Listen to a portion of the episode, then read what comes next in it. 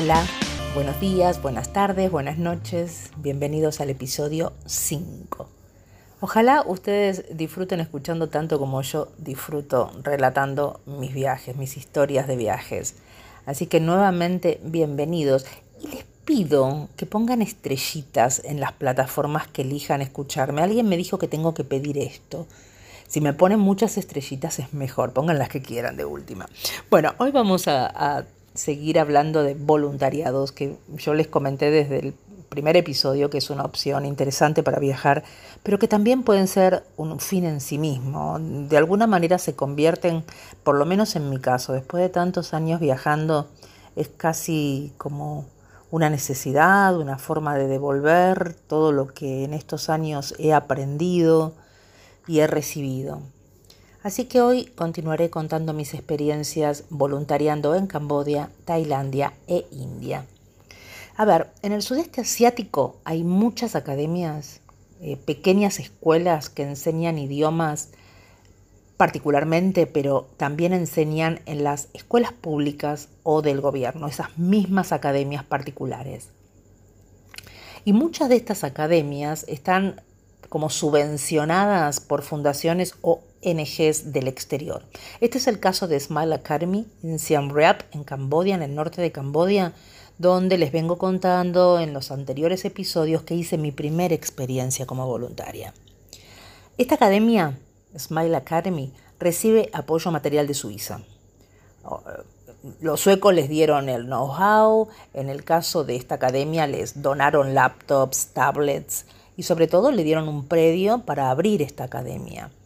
Eh, después es el director o el representante de la escuela en Camboya quien se encarga de todo, de hacer crecer la academia, de promover los cursos, de conseguir los alumnos, los profesores y sobre todo de ser autosuficiente con el mantenimiento, ¿no? Esto es gastos, ingresos, por supuesto recibe ingresos de los alumnos porque se les cobra una matrícula y una cuota a los que van a la academia, no los de las escuelas estatales. Pero debo decir que lo que se les cobra es muy simbólico, es como para pagar a los profesores camboyanos o personal de limpieza. O sea, son fundaciones que animan a particulares a liderar y a llevar a cabo un proyecto. Y en las escuelas públicas no se les cobra casi nada yo ahora no recuerdo exactamente, pero eran moneditas, es más simbólico que otra cosa. Y es ahí donde aparecemos los voluntarios. Mi función fue enseñar en ambos lugares, en la academia privada y en las escuelas del gobierno. Mr. Kim, así lo escucharán nombrar a lo largo de este episodio, es el director de la escuela Smile Academy, vive a pocas cuadras de la academia, con sus dos hijos, dos sobrinos, con su esposa y sus suegros, que son los dueños de esa propiedad, y tienen unas habitaciones con baño que alquilan. Bueno, a mí me asignaron uno de esos cuartos y yo tenía el desayuno, el almuerzo y la cena con toda la familia.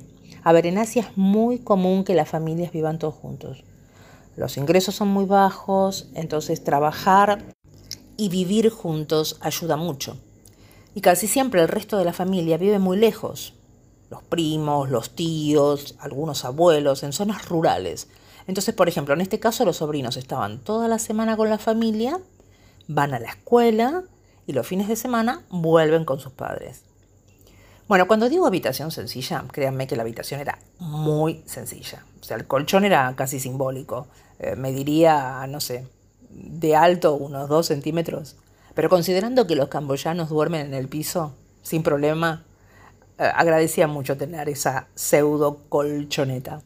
El baño, bien, tenía un inodoro occidental, un pequeño lavabo y un balde grande con un tachito dentro para llenar con agua y lucharme. Esto debo decir que es un lujo, porque en Camboya hay un altísimo porcentaje de la gente que tiene solo letrinas. Muchos no tienen ni siquiera acceso a agua limpia. Y había un detalle, que sobre el lavabo había un espejito redondo de 10 centímetros de diámetro. Eh, no es un dato menor, volveré sobre ese espejo más tarde. Bueno, las comidas se servían en el piso de la casa de la familia, que tenían como una especie de salón al frente de la casa, todos en ronda, frente a bandejas con pollo, pescado, cerdo, vegetales, muchos vegetales, y arroz, infaltable. Muy pocas veces comen buey, que sería como nuestra vaca. Como sabrán, el arroz en Asia es como nuestro pan. Acompaña las comidas, llena la panza, pero se come diferente, al menos diferente que el de Argentina. Es un arroz pastoso que se come de tibio a frío y como en Cambodia se come con la mano, ese arroz pastoso sirve como de base, diríamos que es como una cuchara para agarrar los otros alimentos que son más líquidos o que son menos densos. Por otro lado, piensen que esta era una familia de zona rural de Camboya. Olvídense que comían esos platos típicos como suelen verse en un restaurante. Si ustedes ponen en Google comida típica de Camboya, no era esta. Era una comida muy simple, muy especiada, picante y con mucho limón. Fue mi primer, eh, mi primer paso por el picante. Ahora, después de haber estado en, India, voy a Cambodia y me como eso sin ningún problema, pero en ese momento era, y ellos me hacían a mí unas verduras salteadas sin curry, sin esos picantes fuertes. En alguna fecha especial, en algún festín, hacían brochetas o, comían el balut, oh mi Dios, que es un huevo, un huevo fertilizado, es como, no, no es como, es un feto de pollo que te lo sirven aún dentro de la cáscara del pollo, del, sí, del pollo, dentro del huevo, digamos. Es bastante impresionante, pero es un manjar, que en un restaurante lo pagas carísimo. Dicen que tiene muchísimas vitaminas, yo paso.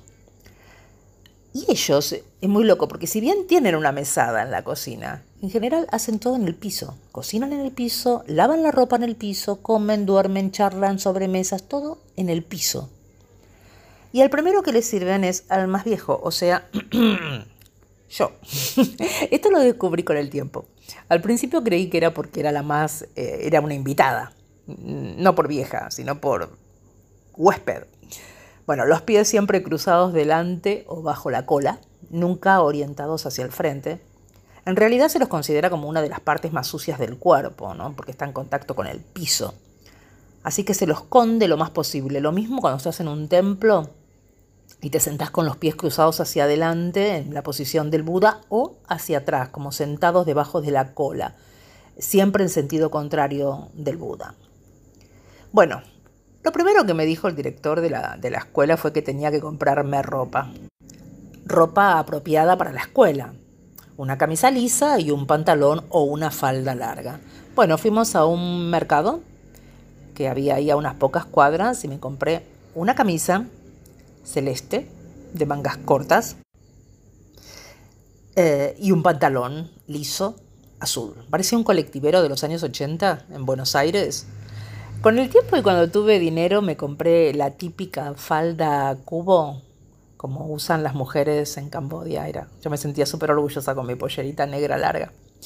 Bueno, ser maestro en Cambodia, sobre todo en una zona pequeña, rural como esta, en las afueras de Siem Reap, es un privilegio. Y sos merecedor de todo el respeto. No solo por eh, respeto porque sos una persona instruida, sino por es una forma de agradecimiento, porque les enseñas a sus hijos, a sus nietos, a su familia, ¿no? Sobre todo el inglés. Ellos confían que, con, que el inglés les va a abrir muchas puertas o les va a permitir irse al exterior, ¿no? La gente me saludaba con sonrisas, con reverencias, y como es típico en Asia, las calles que están llenas de puestitos de comida en ambos lados de las aceras, y ese era mi camino obligado por la calle principal para ir a la academia, unos 700, 800 metros. Así que yo iba recogiendo este, no solo sonrisas, sino algún juguito, fruta, a veces me daban algún eh, que es un plátano frito que me lo regalaban. Para que se den una idea de la calidad de esta gente, les cuento una anécdota que me pasó en ese barrio. Un día perdí una foto que iba adosada a un llavero que mi hija menor me había regalado antes de emprender el viaje, con una foto de ella y de su hijo. Bueno, caminando por la calle se ve que la perdí. Ay, la desazón cuando vi que no la encontraba. Y bueno, la había dado por perdida. La llevaba para todos lados colgando en mi mochila. ¿Pueden creer que una semana después una señora muy tímidamente se me acerca y me la da. La había encontrado. Y claro, yo era la única extranjera en la zona. Casi la abrazo, pero bueno, ya sabemos que los asiáticos no son muy afectos a esas muestras de amor, así que me limité a sonreír, hice una reverencia también. Hubiera querido decirle lo importante que era para mí esa foto. Pero bueno, otra vez el idioma y esa pared que hace que uno va por la vida comunicándose de otras maneras, sobre todo con el cuerpo. Bueno, volviendo a mi vida en Siem Reap. Me costó mucho acostumbrarme a la comida, de nuevo. Lo mismo que en Tailandia, pero peor, porque acá no había McDonald's.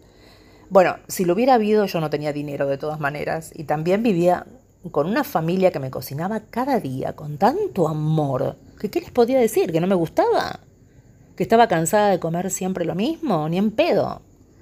Bueno, por suerte había dejado claro desde el principio que era vegetariana. Así que no tenía que comer esos peces con ojos que me miraban desde el plato o los pollos que son desnutridos, parecen pajaritos. Eso pasa en todos lados, ¿eh? en todos los lugares de Asia. En India lo mismo, los pollos parecen pajaritos. Bueno, como sea, después de varios meses, creo que dos o tres meses, como ven me quedé mucho tiempo. un día estaba en un hotel, el único en la zona, que tenía piscina y vendían hamburguesas. Me quedaba camino a la academia, desde la casa a la academia. Yo siempre lo miraba de reojo diciendo, algún día, algún día me voy a poder sentar acá. Con mi primer sueldo, que fueron 20 dólares, al mes por supuesto, me fui a ese hotel que aparte tenía ducha. Sí, ducha.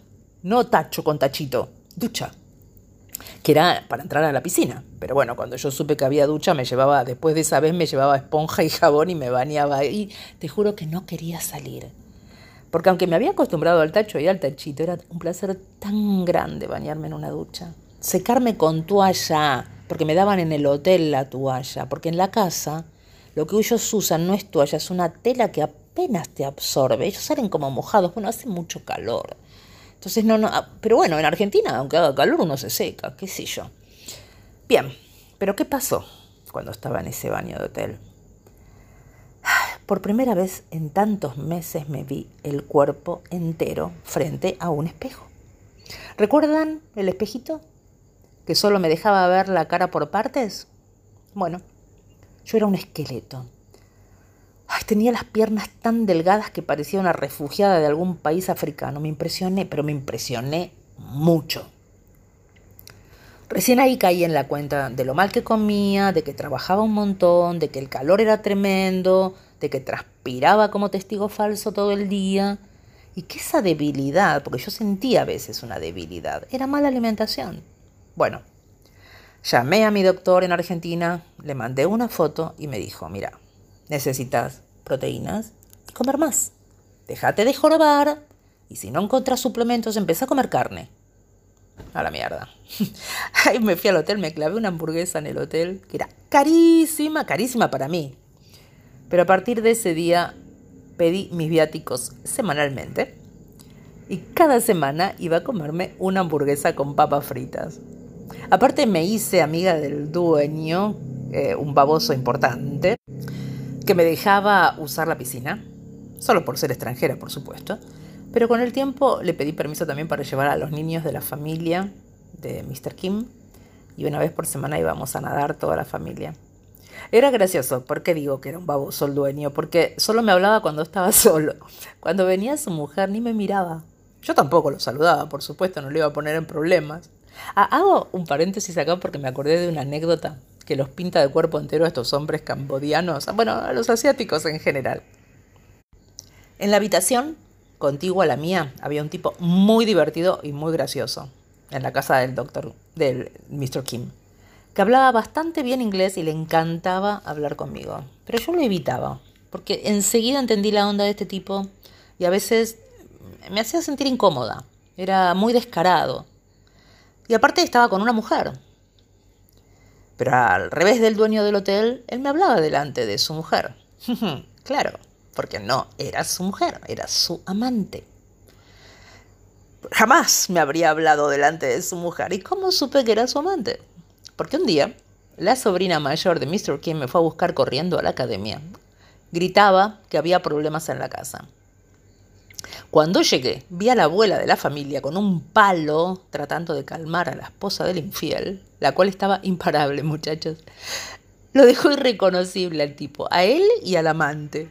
Increíble cómo una mujercita de 55 kilos, máximo metro 50, con toda la furia puede enloquecer y hacer justicia con sus manitas orientales, blancas y delicadas. Hoy por Dios lo dejó desfigurado. La abuela, recojonuda, se metía entre ambos a riesgo de ligarla a ella también. Yo me quedé atónita. Y como vi que la abuela tenía todo bajo control, agarré a los chicos más pequeños, me quedé mirando todo desde la puerta de entrada al patio, parada, con mi metro setenta y cuatro y mis pies enormes, evitando que el infiel salga corriendo y evitando que alguien de afuera evite este acto de justicia que todos de alguna manera, la abuela incluida, estábamos deleitados. Bueno, al amante no la vi más, el tipo con la cara llena de rajuños siguió en el cuarto porque seguro lo echaron por un tiempo de la casa. Después tampoco lo vi más. Pero nunca más me habló. Ni me miraba la cara. Y yo también hacía uso de mi propia justicia. Lo miraba y le sonreía así, le hacía una muequita con, el, con la boca. En realidad no lo estaba culpando por su infidelidad. ¿Quién soy yo? Sino porque no me van con los hombres que se hacen los piolas y no respetan a nadie y después se acojonan y no dan la cara. Porque tendrían que haberlo visto la cara que tenía cuando la mujer lo estaba cagando a piñas, literalmente. bueno, volvemos al voluntariado.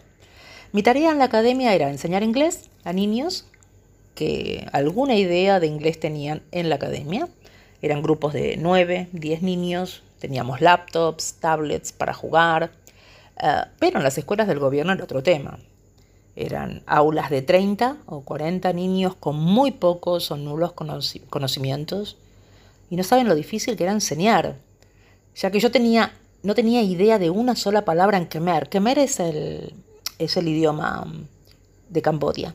Y sobre todo, mantener la disciplina fue un desafío tremendo. ¿Cómo los retazo, pones silencio a chicos que no te entienden? Paréntesis. Voy a hacer un paréntesis acá, no sé si se acuerdan de la fundación Diario Infants, a donde yo iba a ir con la maleta llena de material que traje de Argentina, de papeles y de, y de actividades para los niños. Bueno, ¿qué pasó? Pasó que, que me fui quedando en Cambodia en, en, Smile Academy, cada día me fui comprometiendo más, asimilando al lugar, a los niños, ellos se acostumbraron a mí de una manera muy profunda. Se nos fuimos conociendo, respetando, queriendo y empezamos a hacer planes con Mr. Kim para hacer crecer la escuela. Y entonces llamé a la ONG, no les mandé un email a la ONG que no podía ir, que prefería quedarme en Siem Rap. A mí me costó tanto comunicarlo. Pero ellos lo recomprendieron y se ofrecieron, unos copados, a llevarme la maleta llena del material de esa famosa maleta a la academia en Siem Reap. Y así fue que nos reunimos todos todos. La ONG de Andorra, Mr. Kim de Small Academy y yo compartimos experiencias, ideas, futuro. Y ese material lo usé muchísimo, pero en la escuela, en las escuelas del gobierno. Como no teníamos nada de material allá, yo llevaba todas esas fotocopias llenas de dibujitos y de cositas para colorear. La verdad que fue una bendición haber hecho eso en Argentina. Muy buena idea. Si van a voluntariar, lleven material. Si, lo tienen, si ya lo saben antes de salir de casa, preparen cosas para llevar. Les van a servir muchísimo. Porque después se encuentran en, en ciudades donde no van a, o pueblos que no van a tener una fotocopiadora, que no van a tener acceso al papel, en fin, lleven las cosas que van a compartir. Bueno, la cuestión es que empezamos a tener problemas para conseguir alumnos nuevos, los estudiantes que ya teníamos en la academia en su mayoría no pagaban a término, debían cuotas de muchos meses, teníamos que hacer algo. Y me puse a pensar cómo podíamos animar a los padres. Y así fue que se me ocurrió una idea. Pedimos fondos a Suiza porque presenté un proyecto de crear un playground para el barrio en la academia. Y así, porque teníamos mucho espacio, había unos espacios en el tercer piso que estaban desaprovechados, y así animar a los padres para que los niños estudien inglés en la academia. Si vienen a jugar, qué sé yo, pueden hacer uso de las instalaciones y de paso se anotan.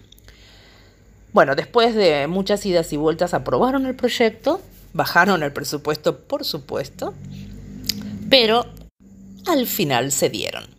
Y me encargué de todo, desde comprar los materiales, la pintura, pintar las paredes, decorar las paredes con cartulinas de flores, que, ay, me encantaría que vieran las fotos, pero recorté eh, en cartulina fotos con papel glacé, las pegaba en las paredes, pinté eh, flores y árboles y animales en las paredes. Un artista, una cosa que yo no pensé que podía hacer. Y decoré todo, las aulas, el playground. Hice dos espacios, uno para niños pequeños y otro para los mayores para jugar baloncesto, compramos una mesa de ping-pong, pinté rayuelas en el piso, fabriqué una especie de tejo, un bowling pequeño, uno para los chiquitos y otro para los más grandes. Mira, yo recuerdo la inauguración y, la verdad es que me emociona la distancia. Vino todo el barrio, toda la villa vino. Maestros de otras escuelas. Hicimos un concurso de snack y de zumos, de jugos, eh, que los mismos alumnos, los más grandes, prepararon karaoke, fue una fiesta. Bueno, gracias a todo mi trabajo en la academia pasé de ganar 5 dólares de viáticos semanales a ganar 15 dólares semanales. Ajá, una fortuna. Fue muy feliz en Siem Reap, fui muy feliz. Lo que lloré el día que me fui, no se imaginan. Porque al final me quedé como seis meses, hasta fui a renovar la visa a Laos y conocí Laos durante un mes, ya les contaré en otro podcast en otro episodio.